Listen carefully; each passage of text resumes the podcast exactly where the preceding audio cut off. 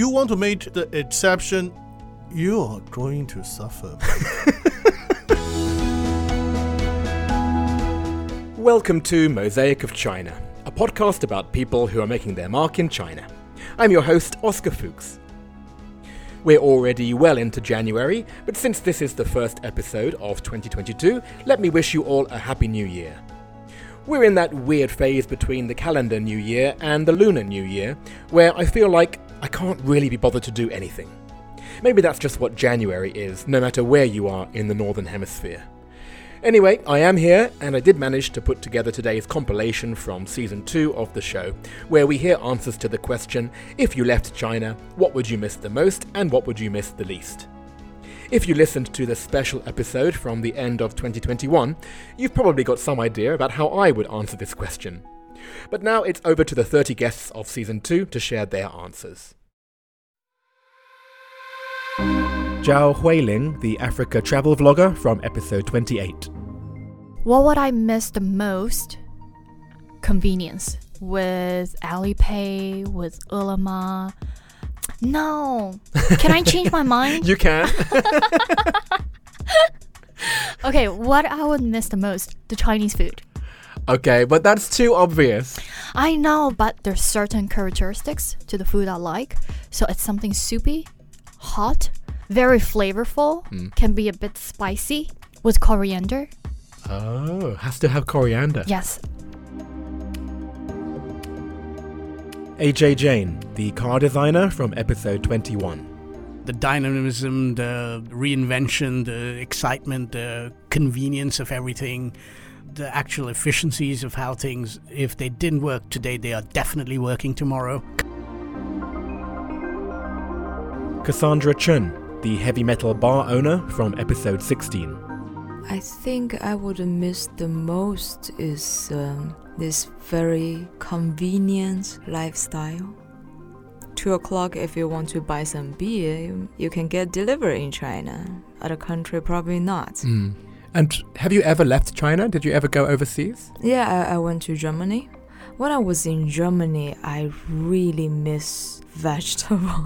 Because they have a lot of meat in Germany. And uh, I think for them, potato is a salad.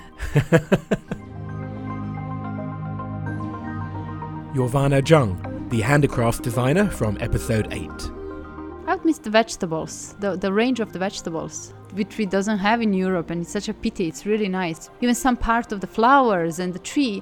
Do you know that tree you can eat? That uh, xiangchunshu. You see it nowhere else. It's just really nice. The least I would miss the summer in here and the wetness, especially Hangzhou, which we saw the air, how the air circulates. It comes from Beijing, the one wind, and from uh, Shanghai another wind, and they all finish in a West Lake and, and become a little swirl, uh, in just like a dumpling in here, steaming ourselves.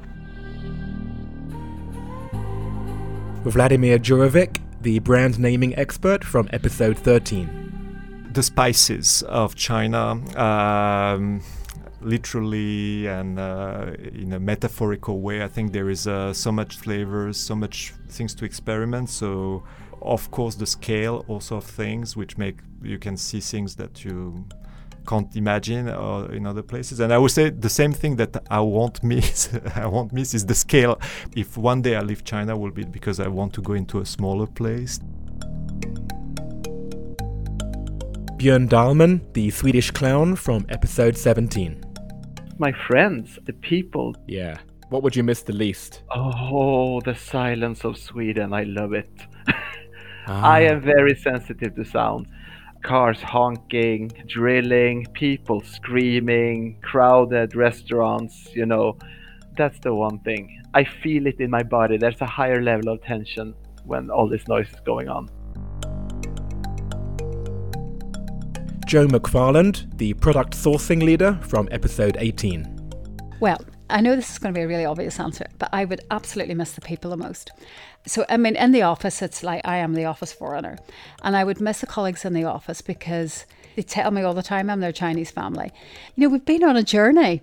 Um, and then there's other ladies like down in the noodle bar that I go to that don't speak any English, and my Chinese is very limited. And somehow we can communicate, and they're very, very sweet to me. And there's so many people from all walks of life around Shanghai that you know I see in my daily life that are incredibly kind to me. That's what I would miss the most if I left China because this is my second time in China. And when I left the first time, that is what I missed. But the thing that I would miss the least is the sniffing. like that, right? Mm-hmm. It, honestly, it's like grating. It's like I can't bear it. I have to like put on headphones or get up and walk away. I don't know how it doesn't drive them crazy because I find it totally unbearable.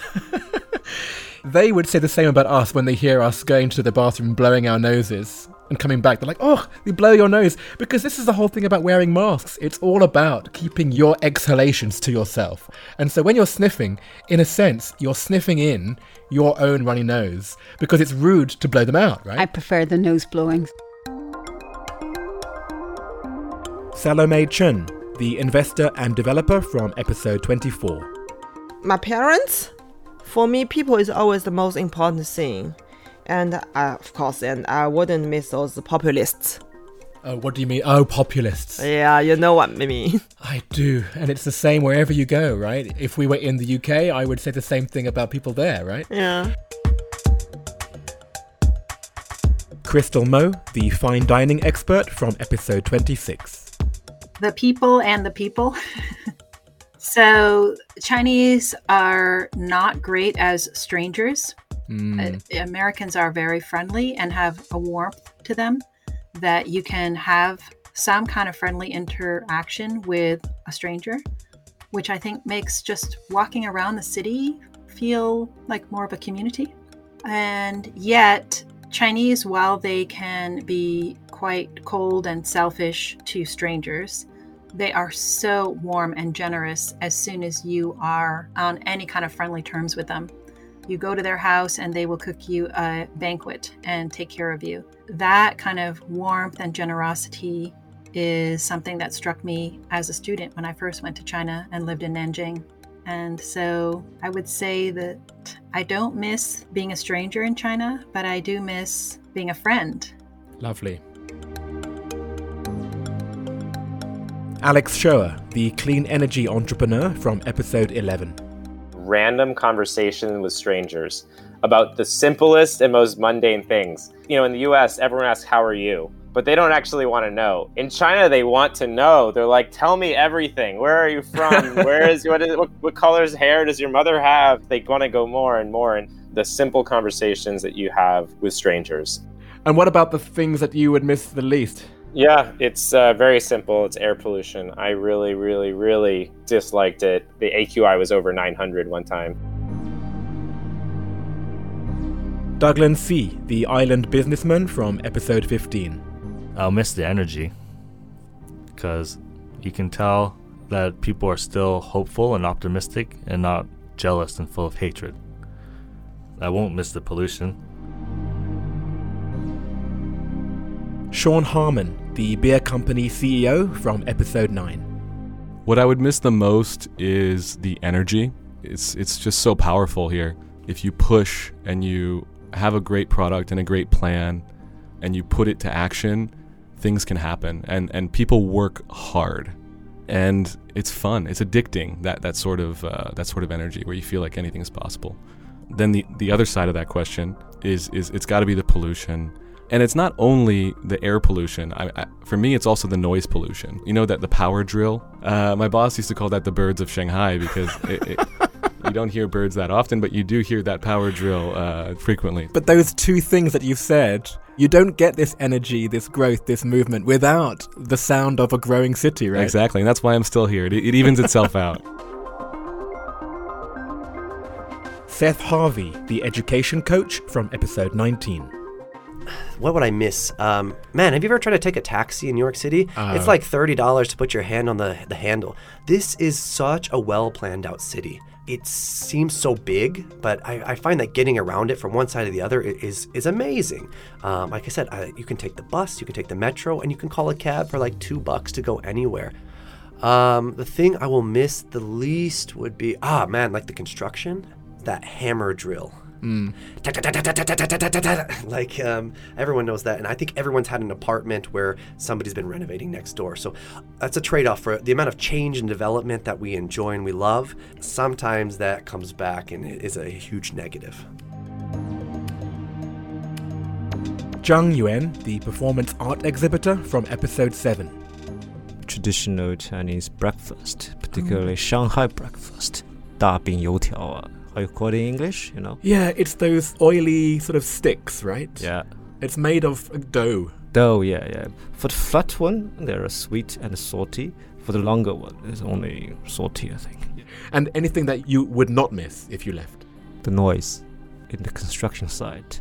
Wherever you go, yeah. there's this noise. something being demolished, something being constructed.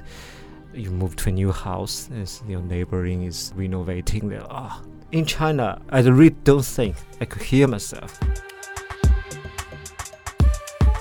Ji Yong, the transgender teacher from episode 30. I would miss all of the advocates who always inspire me day to day.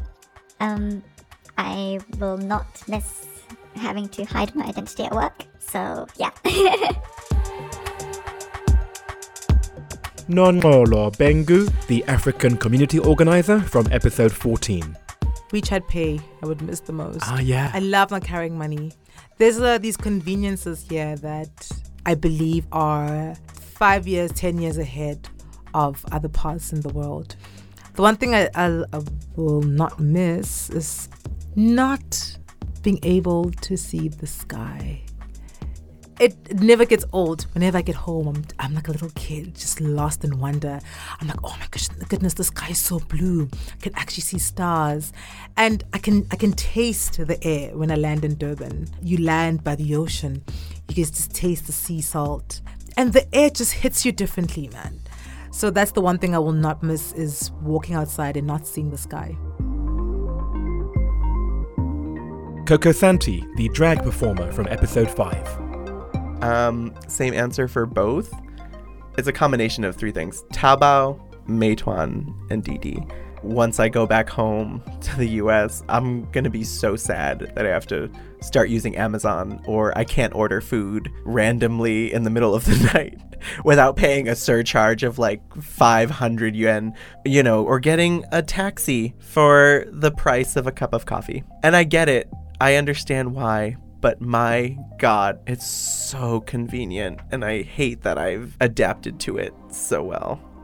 Oh, this is why it's also the thing you won't miss. Oh, it makes me a monster. Yeah. I'm coming home from the club. Oh, I have this in my cart. It's been in my cart for maybe like five weeks. It's time to buy it. I'll message the seller and tell him, hey, can you send this tomorrow? Because I really need it now. but I don't. I don't. I don't ever need it. I never need it. I just want it.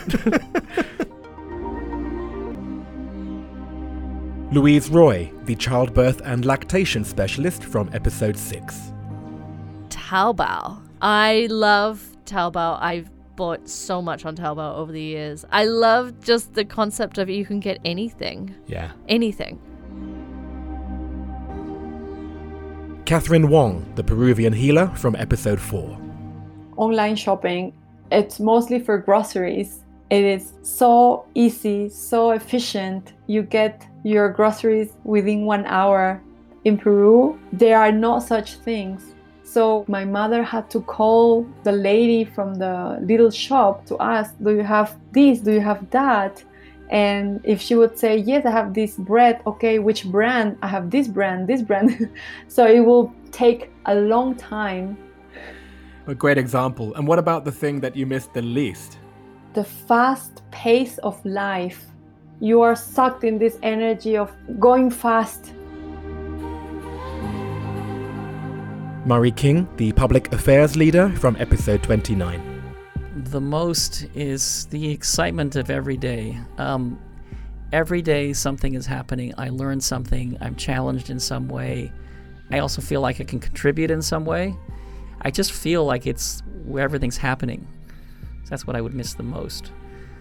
what I would miss the least is the fast pace. I don't know if that makes any sense, but when I do get out of the country and, and when I go to my comfort zone to France or, or somewhere else, you know, it's really nice to not have a fast pace. And, um, you know, every so often you need to kind of recharge your batteries. I think that's obvious. And um, the problem is when I'm there, I miss the fast pace after a couple of weeks. When I'm here after a few months, I need a break from the fast pace.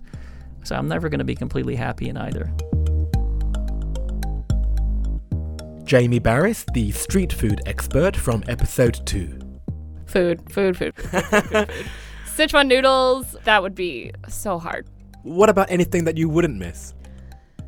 That's tough because I feel like that's a coin that has two sides whenever it happens. You know, like a lot of times, you know, I'll take the subway and get pushed around and jostled around a little bit and it's really annoying. But then I go to a wet market and then a 85 year old woman shoves me out of the way because I'm standing in front of the daikon radish that she really wants. And that just tickles me. So there's things that annoy me in the moment. But then on the flip side, if you understand why it's happening, it just, you can get over it really easily.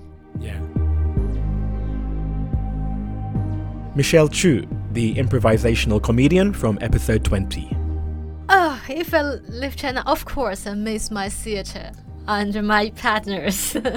right. Yeah. And what about the thing that you will miss the least?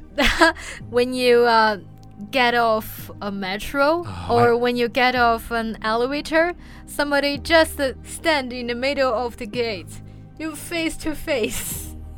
You want to kiss me? Yeah. Why do they do that? Yeah, I really hate that. Dan Majid, the Tibetan social enterprise leader from episode 10. I really missed about Tibetan food. Momo. Momo is similar to dumplings, but like uh, we also have like steamed momo. Like uh, inside you have the fillings. Like Yeah. what? Like, uh, uh, yak meat. Oh, I knew it! yak I meat. knew it. Yeah, yak meat and uh, herbs sometimes. Yeah, Nice. yeah. What about what would you miss the least? Snow. Snow. yeah, we got like heavy snow and uh, the road is all blocked.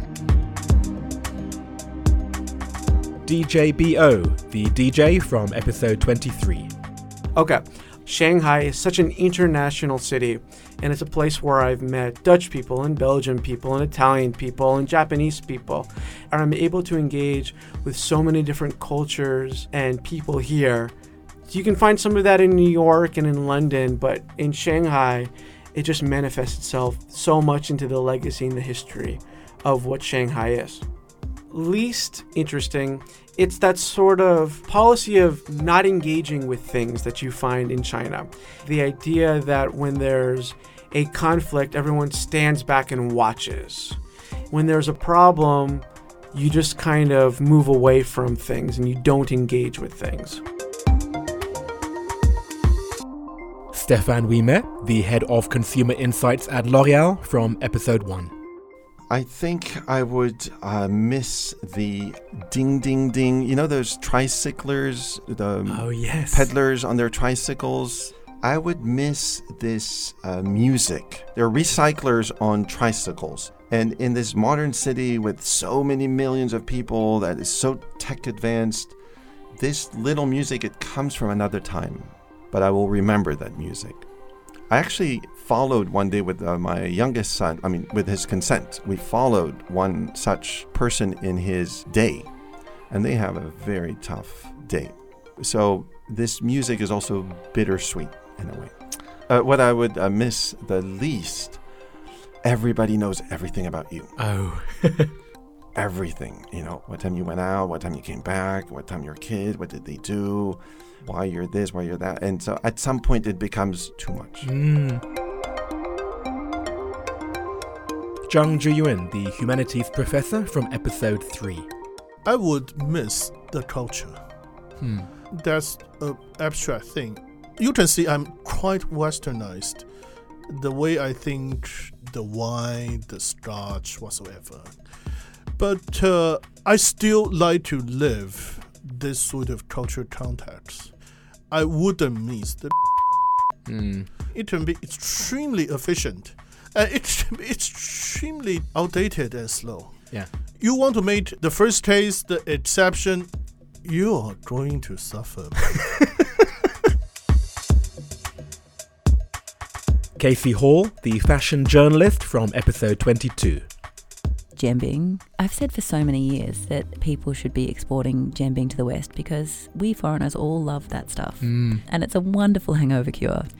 I think I would not miss, if I never had to go to a Chinese bank again, um, I would be a happy chappy.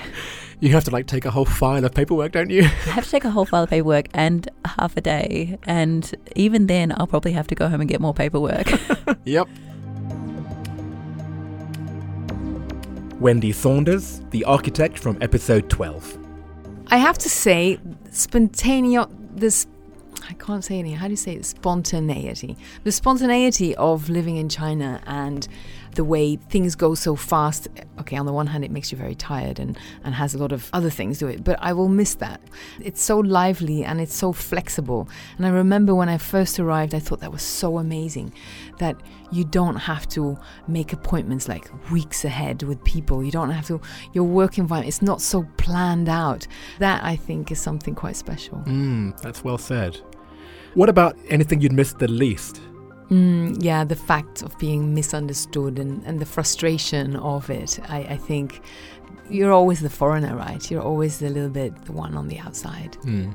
That also gives a certain freedom and, and a pleasure to it. I'm not going to lie about that, but there's also sometimes something alienating about it.